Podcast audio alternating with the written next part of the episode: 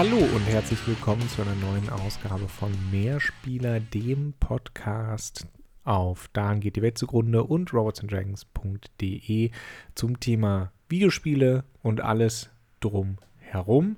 Drumherum trifft es heute ganz gut, denn es geht nicht um einzelne Videospiele, sondern eigentlich geht es ja nie wirklich um einzelne Videospiele bei uns, Max, sondern äh, es geht um etwas, was schon vor einigen Wochen passiert ist, nämlich im Zuge der Übernahme von Activision Blizzard durch Microsoft, die jetzt ja auch offiziell abgeschlossen ist und durch die verschiedenen Kartellämter der einzelnen einzelner Länder hatten da ja noch was dagegen, aber anscheinend ist das jetzt irgendwie, wurden die Achtung, Verschwörungstheorie denken, wurden die genug bestochen. Natürlich wurden sie nicht bestochen, aber irgendwie hatten die Anwälte dann anscheinend bessere Argumente. Kommen wir zum Punkt. Im Zuge, im Zuge äh, dieser, äh, dieser Übernahme wurden ein paar E-Mails auch veröffentlicht äh, im Rahmen einer juristischen Verhandlung und ähm, die geben einen so ein bisschen einen Einblick in die Gedankenwelt der Leute, die ganz oben bei Microsoft in der Spielesparte an den Reglern stehen, allen voran Phil Spencer und ja, das sieht nicht gut aus, Max. Naja, gleichzeitig finde ich, es ist wenigstens leicht nachzuvollziehen. Also nicht zu verstehen, aber leicht nachzuvollziehen oder umgekehrt. Ihr müsst mir verzeihen, wir nehmen weiterhin, äh, haben wir später Aufnahmezei Aufnahmezeiten jetzt und es wird immer schwieriger, sich zu konzentrieren. Mein Sohn sagt oftmals einfach nur mehr. Und ich gucke ihn dann an und sage, was? Was meinst du? Meinst du essen? Meinst du spielen? Weiter, weiter, mehr. Okay, aber worum geht's eigentlich gerade? Und so ein bisschen liest sich diese Mail, dieser Mailverkehr von Phil Spencer und Konsorten, wenn man das Gefühl hat, sag mal, was wollt ihr da eigentlich jetzt alles kaufen und warum wollt ihr das kaufen? Und also ich meine, ja klar, ihr wollt halt mehr, mehr Geld, mehr Einnahmen, mehr alles. Ihr verkauft das dann alles for the player, aber also e, es liest sich ohne, ohne Strategie, weil die Strategie ist anscheinend nicht notwendig, weil Microsoft in Geld schwimmt und sagt, ja, ja, macht mal. Also falls Valve oder Nintendo ja sagen würden, sagt einfach eine Summe und wir schreiben die auf den Check. Und das ist, das ist schon so ein bisschen beängstigend, ne? weil Microsoft äh, als großer Software-Gigant und äh, in vielerlei Hinsicht auch quasi Monopolist, ne? also Office ist die weltweit genutzte Suite für Tabellenkalkulation, für Dokumente, für, für äh, Präsentationssoftware. Ne? Also PowerPoint, der Name dieses Programms, ist stellvertretend für Präsenta Präsentationen halten. Das hat Microsoft übrigens ja auch mit viel Schwindelei und Gaunereien äh, erreicht. Und diese Marktmacht nutzen sie aus. Und man merkt das, finde ich, auch so ein bisschen eben in dem, in, in diesem Gedankengut, was in diesen Mails herauskommt. Man muss dazu sagen, es, gibt, es geht nicht nur so um die Akquisitionen, die sie machen, machen wollen. Die sind auch schon drei Jahre alt, diese Mails. Ähm, da sind auch so ein paar Pläne für, wir machen, dann machen wir eine neue Xbox, da machen wir das und dies und jenes. Das ist auch schon mit interessant, aber gestolpert sind wir halt äh, tatsächlich über diese Akquisitionspläne von Valve und von, und weiß ich nicht, das irritiert mich immer noch von Nintendo gerade, ja. Und ich kann mir vorstellen, dass das einfach nur noch so ein Prestige-Ding ist, Max. Dass es nicht mehr darum geht, dass Nintendo vielleicht eine sinnvolle oder nicht so sinnvolle Akquisition wäre für Microsoft, sondern ein, weil wir es können, weil sie eben diese quasi unbegrenzten Ressourcen haben. Ne? 69 Millionen für Activision Blizzard wird dann einhergehen, wahrscheinlich auch mit Stellenkürzungen und so weiter. Machen wir uns da nichts vor. Ne? Irgendwie werden sie, müssen sie im Haushalt, im, im internen Unternehmenshaushalt diese 69 Millionen schon irgendwie locker machen. Aber die Frage ist jetzt, was hat das aus Auswirkungen für uns als Spielerinnen und Spieler? Und ich glaube, da kann man momentan schon äh, mit, im Umgang mit dem Xbox Game Pass ein paar Sachen draus ableiten. Na, wir haben ja schon oft genug drüber gesprochen, dass das Prinzip des Game Pass natürlich, ich sag mal, also es ist, es ist vergleichbar wie mit damals, als Netflix dann da war. Es war zu dem Zeitpunkt, war Netflix ja zu, zu schön, um wahr zu sein. Also relativ wenig Geld oder am Anfang gar kein Geld, was von dir verlangt wird und plötzlich darfst du die ganze Musik hören und es ist nicht illegal. Also Ciao Spotify, Shareware, nicht, nicht, äh, Spotify, nicht Entschuldigung. Ja, ähm, ja das, das Netflix für Musik so rum. Spotify. Und ja, Netflix war dann dieser nächste Schritt, der zwar ein paar Jahre gebraucht hat, bis es wirklich ins Rollen gekommen ist, aber auch, huch, jetzt darf ich diese ganzen Sachen legal gucken, weil, seien wir ehrlich, äh, die Piraterie war einfach echt hoch, so zwischen, ich würde mal sagen, 2005 und 2010 wahrscheinlich sogar noch ein bisschen länger als 2010. Also immer, ich sag mal so viel, wenn mir im Studium jemand gesagt hat, er hat die neueste Folge von Game of Thrones gesehen. Ja, äh, wie denn? nee, du, die, die Frage ist ja auch, wie konntest du das in Deutschland überhaupt sehen? Ne? Also die Partnerschaft mit Sky kam ja auch erst in den späteren Staffeln. Richtig, also, ne, also es war ein offenes Geheimnis. Und jetzt hat man eben das offene Geheimnis. Also zwar ist das, ist glaube ich, die ganze äh, Videospielpiraterie, die ist schon um einiges, einiges mehr eingeschränkt worden, als das noch so vor, ich würde mal sagen, 20 Jahren der Fall war. Und eben auch durch den immer weiteren Vormarsch der Konsolen, auf denen es schwerer und schwerer ist, illegale Kopien zu machen oder den meisten Leuten schlichtweg zu umständlich, ist das auch zurückgegangen. Aber Trotzdem ist es ja so, dass du sagst, uff, neues Spiel raus, okay, 70, 80, 90, 100 oder sonst wie viel Euro, je nachdem, welche tolle Edition du kaufst. Das ist halt ordentlich Schotter. Und dann kommt Microsoft und sagt, lasst das doch einfach.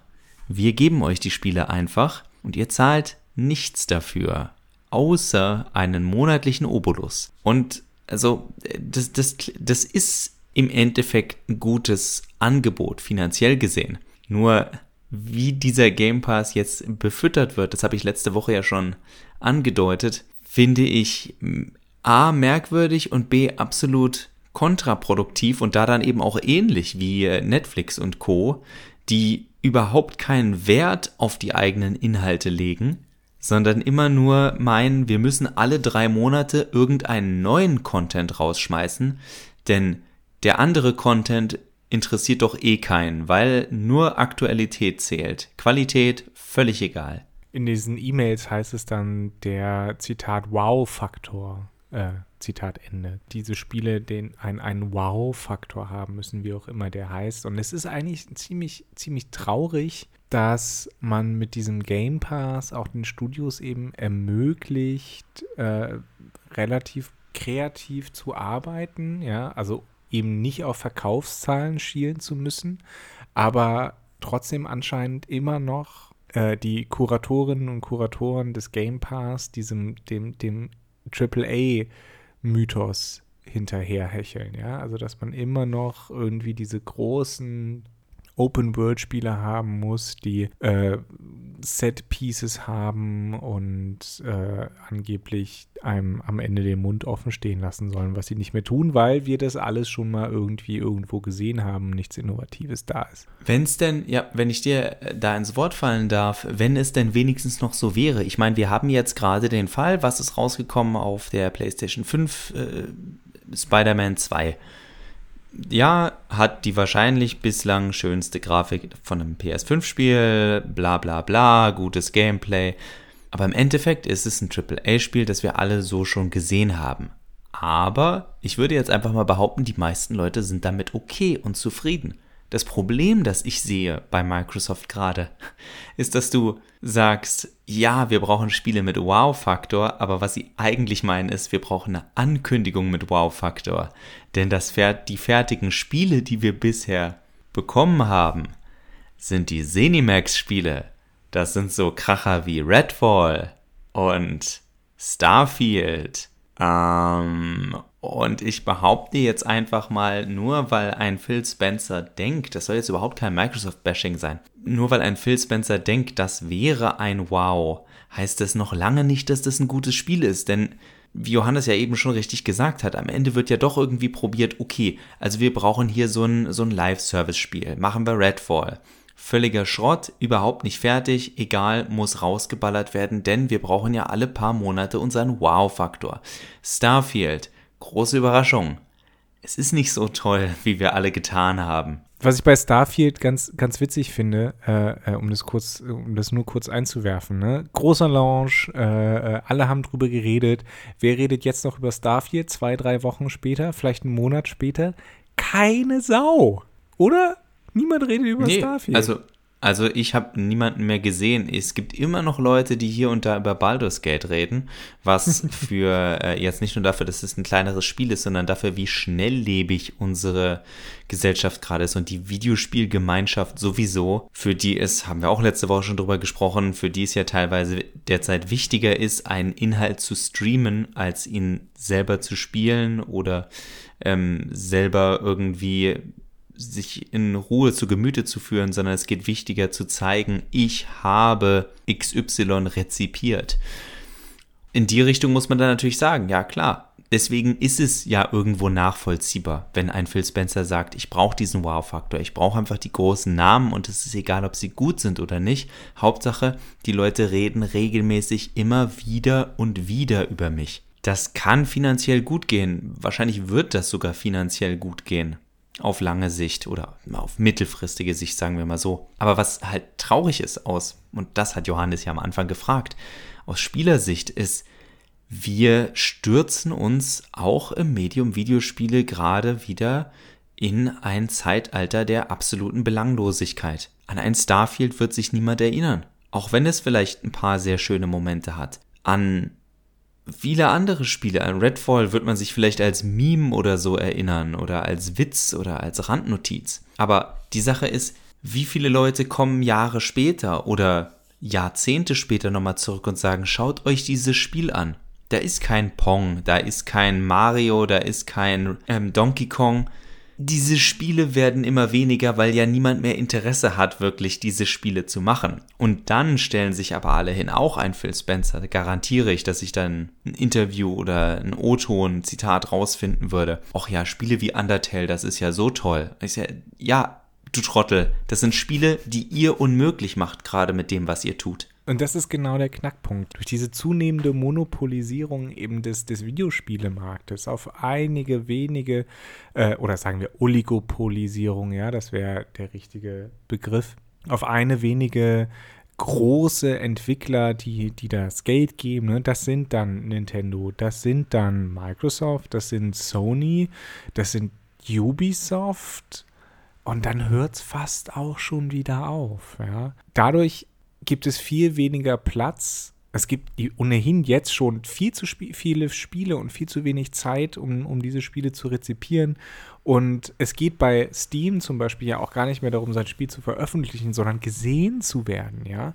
Und diese, durch, allein durch ihre Marktmacht durch den Hype und auch die Zeit und das Budget der, der, der Zielgruppen gibt es also noch viel weniger Möglichkeiten für kleine, innovativere Titel, vielleicht das Licht der Welt zu erblicken, überhaupt das Licht der Welt zu erblicken oder auch nur das Licht der Festplatte bei dem einen oder der anderen ähm, oder des Cloud-Speichers. Ne? Wir sind ja im Jahr 2023, das ähm, machen ja angeblich einige.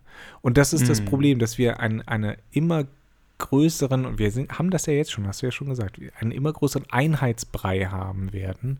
Und für mich, ich sehe halt schon erste Anzeichen, dass das alles irgendwie knirscht und knackt und es bald wieder zu einem, bald, sagen wir in den nächsten zehn Jahren vielleicht, wieder zu einem größeren Crash kommen würde.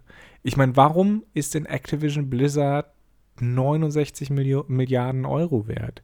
Ja, oder Dollar. Nur wegen World of Warcraft und äh, Overwatch? Das glaube ich nicht. Das ist, wird halt so, so groß bewertet, aber einen richtigen Wert hat das alles gar nicht. Die, also noch ein letzter Gedanke. Die Frage ist halt, wie mhm. wird das alles monetarisiert? Und entweder wird es durch Verkäufe, durch Abozahlungen äh, oder letztlich ja, als Live-Service irgendwie so weitergeführt oder Werbung. Und auf Werbung in Videospielen, das haben wir schon oft probiert, es war immer scheiße. Na, ich denke, es kann noch einen anderen Weg geben und der Weg oder die Bewertung auch von sowas wie Blizzard Activision oder wenn du dann guckst, wie sowas hier Call of Duty oder Bungie, ähm, die ja von, von äh, Sony aufgekauft worden sind, wenn ich mich jetzt gerade nicht im Kopf drehe, dann wird davon ausgegangen, okay, wir haben hier jemanden, der uns in regelmäßigen Abschnitten Spiele bringt, die zwar immer das gleiche Spiel sind, aber die Leute werden es kaufen. Und das ist dann eben hier ist das jährliche Call of Duty, hier ist das jährliche Assassin's Creed, hier ist das jährliche FIFA und und und. Also und auch da kann man ja ablesen, wenn, wenn das die Entwicklung ist, die wir haben wollen, dann A, frage ich mich, wieso brauche ich einen Game Pass, wenn ja sowieso nur noch gefühlt sieben Spiele im Jahr rauskommen und der Rest irgendwelches Indie-Zeug ist, was sowieso an mir vorbeigeht, weil die ganzen großen Spiele ja meine komplette Zeit fressen und die kleinen Spiele eh nicht groß auf der Bildfläche erscheinen. Oder halt weiter der Live-Service-Quatsch. Aber ich glaube tatsächlich, dass sich inzwischen an Live-Service gerade dann doch ein bisschen viele verbrannt haben. Da, wird, da werden nur so Spiele, die auch laufen, also sowas wie Overwatch oder so, denke ich, weiterlaufen. Aber jetzt ist, glaube ich, der Plan, dass man so seine Serien hat. Also ich meine, allein damit hält sich ja Ubisoft finanziell über Wasser. Da kann mir niemand was erzählen. Die machen ja jetzt seit 20 Jahren Far Cry in vier verschiedenen Anstrichen und noch verkauft es sich oft genug. Und dann kommen die Leute, aber sie haben auch Rayman zwischendrin wieder gemacht. Und ich denke mir, hm, ja, das war tatsächlich auch ein schönes Spiel, aber damit haben sie nicht ihr Geld gemacht. Ich finde ich find den Punkt, den du gebracht hast, an den ich mich jetzt nicht mehr erinnern kann, ganz interessant. Verdammt. es ist vielleicht doch zu spät. Ja, also es ist, es ist halt die Frage, kracht es halt irgendwann wirklich zusammen? Bleiben die Käuferinnen und Käufer weg äh, oder rettet man sich? Gibt es irgendwie einen, einen, Moment der Befreiung oder sowas? Ne? Also zum Beispiel, nehmen wir zum Beispiel Larian Studios. Ne? Ist ein kleiner Entwickler aus Belgien, hat irgendwie mit, mit einer Handvoll Leuten angefangen. Für Baldur's Gate 3 haben sie jetzt irgendwie 500 Leute, äh, 500 Leute ist das Team angewachsen. Ganz ehrlich, also der nächste Titel muss halt wieder Bombast werden oder das Studio geht ein. Und wir sehen das ja auch bei CD Projekt Red, ne? Die sind ja mit den Witcher-Titeln immer größer und größer geworden. So groß, dass so ein, so ein, so ein Wasserkopf-Titel wie Cyberpunk 2077 halt scheitern musste, weil du, weil du es einfach nicht mehr organisiert bekommst gut. Zum, ich, ich, finde, Larian Studios könnte man wirklich mal äh, so, eine, so, so, eine Beobachtung machen, äh, wie, wie mit denen weiterverfahren wird. Äh, ich kann, kann, mir vorstellen, dass sie, dass sie nach diesem Riesenhit Baldur's Gate 3 jetzt wieder ein bisschen zusammenschrumpfen, bewusst zusammenschrumpfen, sagen, wir machen ein bisschen was Kleineres, weniger inszenatorisch Starkes, weil dieses Niveau kannst du halt einfach nicht eine, eine ganze Weile halten. Glaube ich nicht. Das geht, das geht einfach nicht. Also das, das müsste man mal schauen. Und ich glaube, dass sie schon längst eine Mail von Phil Spencer bekommen haben, der gefragt hat, na, habt ihr Bock, aufgekauft zu werden? Und äh, diesen Punkt will ich überhaupt nicht diskutiert wissen, sondern das einfach so stehen lassen, weil ich finde, dass das eine hübsche Schleife ist und so polemisch das von mir ist, ich es nicht für unwahrscheinlich halte, dass schon längst die ersten bei Larian Studios angeklopft haben mit, ja, also ihr hättet ja so viele Vorteile, wenn ihr zu Xbox, Microsoft, wem auch immer kommt. Weil, ja, das ist einfach gerade der, dieser, dieser Heuschreckenfressmarkt, den wir sehen. Sobald du ein bisschen Erfolg hast, will dich irgendjemand kaufen. Ob das, äh, da musst du inzwischen auch schon gar nicht mehr so groß wie Minecraft zu dem Zeitpunkt damals sein, also so ein weltweites Phänomen, sondern es reicht, dass du ein großes Nischenphänomen bist, wie Baldur's Gate 3. Es würde mich überhaupt nicht überraschen. Nee, wir überraschen euch dafür in den nächsten zwei bis drei Wochen mit einer neuen Folge, hoffentlich, mit einem überraschenden Thema und äh, verbleiben, ich mache es jetzt mal kurz, verbleiben äh, mit freundlichen Grüßen. Ach, keine Ahnung, ich weiß nicht, ich habe die Abmoderation versaut. Max, mach du mal weiter. Und ich damit bis zum nächsten Mal. Musik weiterhin von Glory of Joanne. Tschüss.